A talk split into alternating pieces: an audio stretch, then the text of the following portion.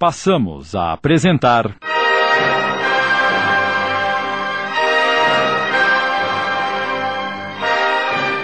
Escravidão. Obra ditada pelo Espírito Castro Alves, psicografada por Eldia Rocha Pirra. Adaptação Sidney Carbone.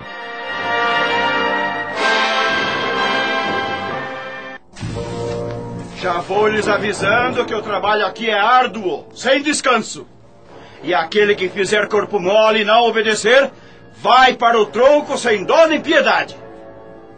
As mulheres irão trabalhar na colheita de algodão.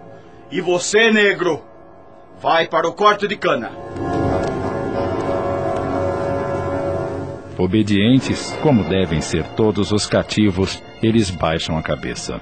Agora aviem-se. Descansem bastante para amanhã estarem bem dispostos. Algumas mulheres se aproximam de Tatiana e Jurema. Venham, venham conhecer a senzala. Vamos, Jurema. Não largue da minha mão. Tomás, Senhor feitor. leve o escravo para a ala dos homens.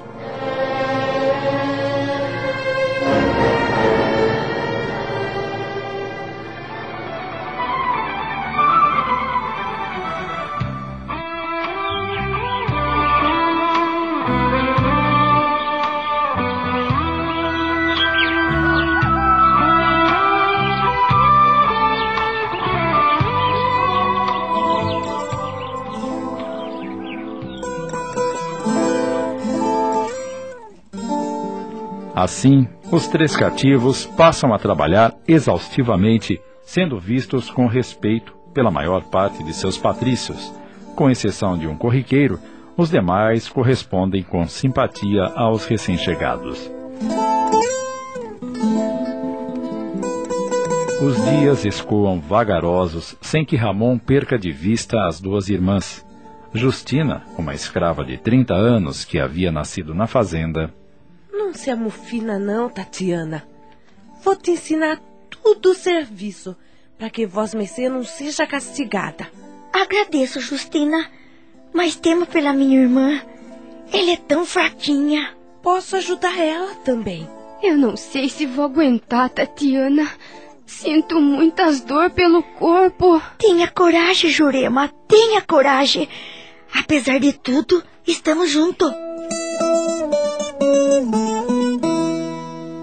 Os negros formavam uma grande família, com exceção de Jacinto, negrinho lépido, portador das piores qualidades que um ser humano possa ter, levando-o a usar a máscara da hipocrisia em troca de alguns benefícios. Em tudo se metia, esquecendo-se da sua origem de africano como os demais. Clemente, o pulso forte encarregado da ordem entre os negros, vigiava-os atentamente, dando certos privilégios a Jacinto por conhecer sua mesquinha personalidade. Fingia simpatizar-se com ele. Fizestes o que te pedi, Jacinto? Sim, ô feitor. Me embranhei mata dentro pra vigiar a negrada. E como estão se portando? Bem, tem uns outros que se esquece das vossa ordens e se senta na sombra das árvores pra descansar. Ah, malditos negros! Me diga os nomes e eu lhes darei 20 chibatadas em cada um. Para aprenderem a não fazer corpo mole. Ezequiel, Benedito, Vardivino e Bartolomeu. E onde estão trabalhando? No canaviar do Chapadão Esquerdo. Como recompensa pela informação, você pode ir para a senzala e dormir o resto da tarde. Obrigado, meu feitor.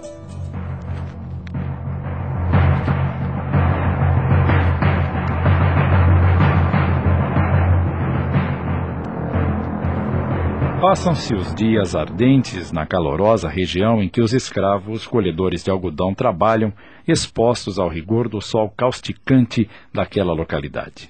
Certa ocasião, Meu feitor, O que, que é, Jacinto? eu tenho que lhe contar uma coisa. Fale. A escrava Tatiana vem burlando seu tempo de trabalho. Ontem eu vi ela dormindo no argodoar. O feitor tem que estar atento, porque essa escrava me parece malandrinha demais pro meu gosto. Negrinha ordinária. Deixe comigo. Pois negro inútil merece castigo. Hoje mesmo essa escrava conhecerá meu rigor. Irei ter com ela e não responderei pelo que faço. Isso mesmo, feitor. Chibata nela sem piedade. Jacinto sente o amargo sabor do seu caráter distorcido. A sua maior satisfação é, sempre que possível, criar verdadeiros aborrecimentos ao povo da sua raça. Embora negro como todos, julga-se superior. Era visto no quilombo como víbora peçonhenta, tinha a língua mais venenosa do que a cascavel. Tatiana, mal chegando à fazenda Santa Bárbara, se vê a braços com um feitor cuja maldade não tem limites. Como os iguais se atraem, Jacinto e Clemente vivem em perfeita harmonia. A ocupação do intrigante praticante consiste em espionar o povo da sua raça como se ele, Jacinto, fosse branco e poderoso.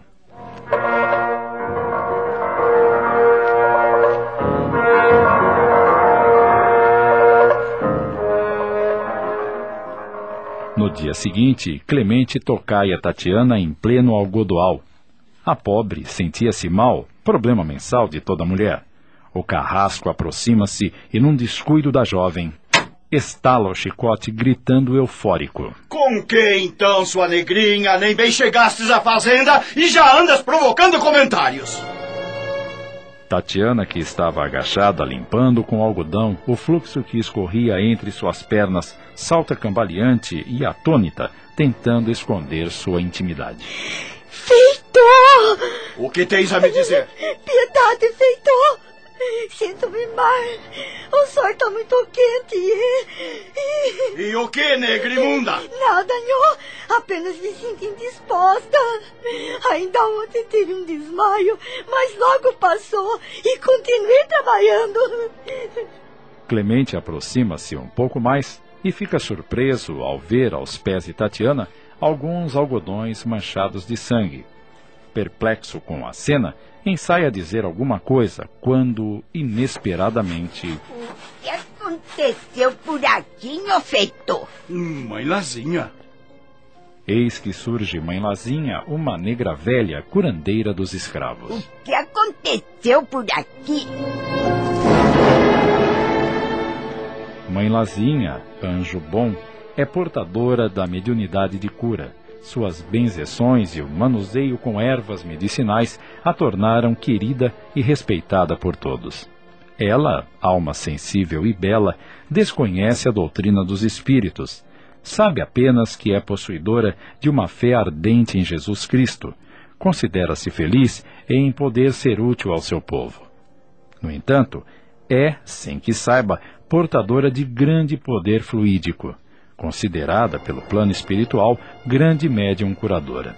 Conhece de sobejo todas as propriedades originárias das plantas e, sem cogitar da ideia de ser instrumento dos espíritos, é sempre inspirada em momentos oportunos.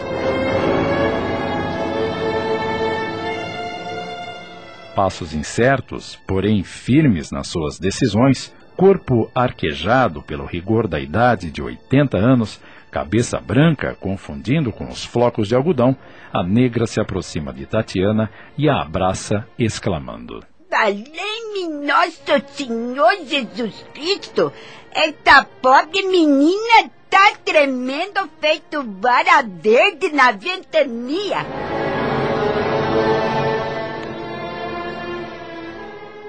Estamos apresentando. Escravidão. Voltamos a apresentar. Escravidão. Uma adaptação de Sidney Carbone.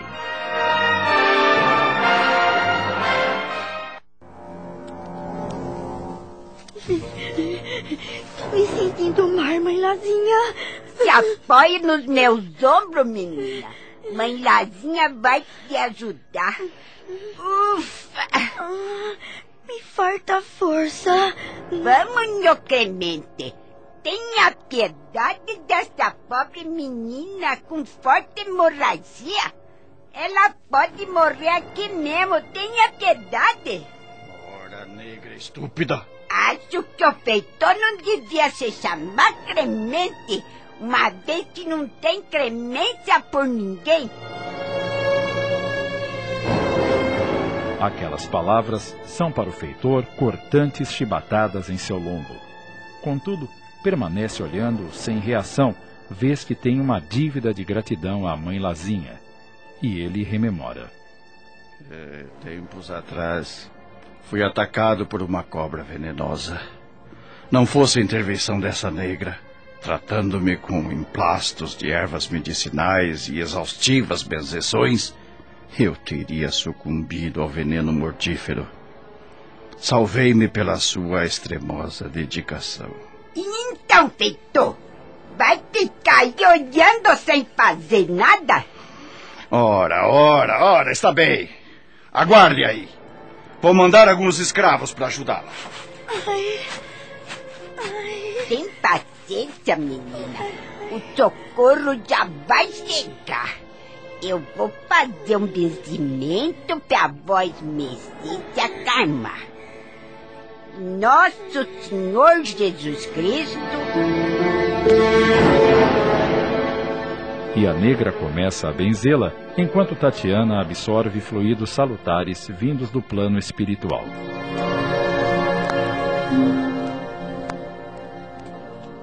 Meia hora depois, Clemente regressa ao algodoal com dois escravos. Ajudem a transportar essa escrava para a senzala.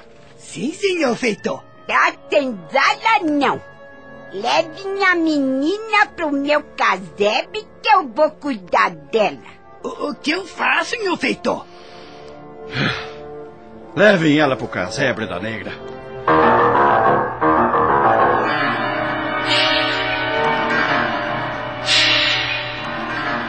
Ao chegarem, Mãe Lazinha pede a Tomás que acomode Tatiana num catre e. Pode ir agora, Tomás.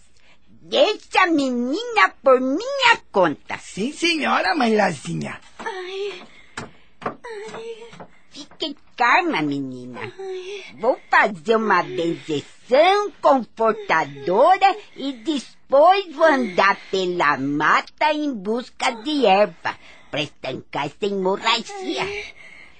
Tenha coragem, tudo vai passar. Ai, obrigada, mãe Lazinha.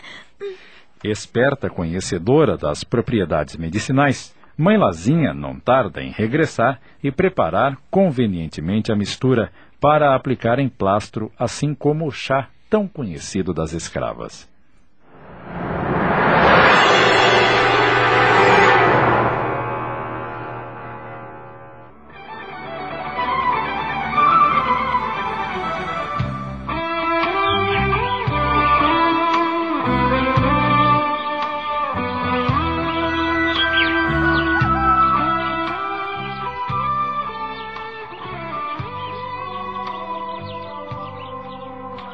Dia seguinte, todos os escravos da fazenda, mulheres e homens, se inteiravam do drama da pobre escrava. A pobrezinha tava tudo ensanguentada no meio dos argodão. Não fosse a mãe Lazinha, acho que ela tinha morrido. Benditas ervas da mãe Lazinha. Preciso saber notícia da Tatiana. Vou lá no casebre da mãe Lazinha, saber como ela amanheceu. Toma cuidado, Ramon. Se o enfeitor souber, Eu tomo sim, Justina. Ramon sentia-se consternado e, ao chegar ao casebre, depara-se com Tatiana sobre um catre, abatida, muito pálida, como um fruto temporão. Sem esconder sua indignação, olhos muito abertos e mãos trêmulas, Então é verdade. Meu bom Jesus, não tem jeito. A vida do escravo é mesmo um inferno. Ramon, Tatiana, como pode ter acontecido isso?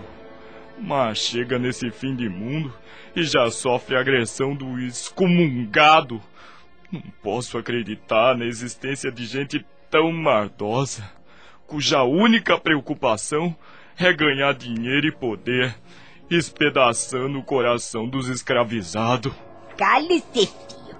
Você não deve se esquecer que aqui o chão tem ouvido.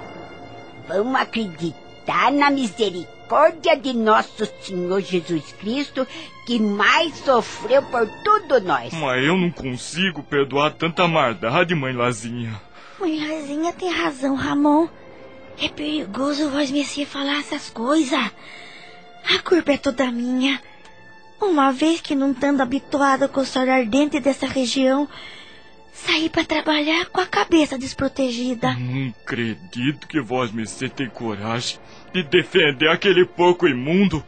Conheço a manha dessa gente e sei onde um traço como feitor quer chegar, Tatiana.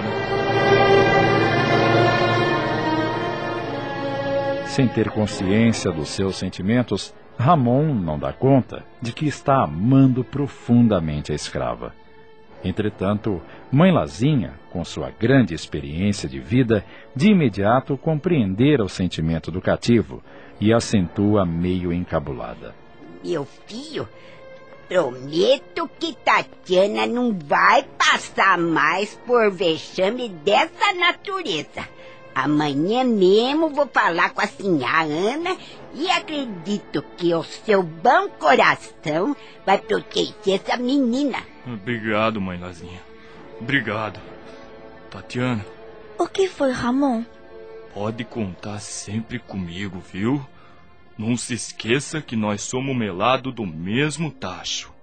Ramon, me diga uma coisa. Pode perguntar. Por que Messias está preocupado comigo? Por que, Ramon?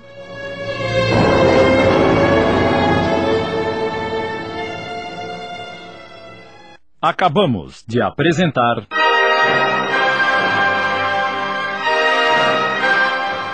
Escravidão.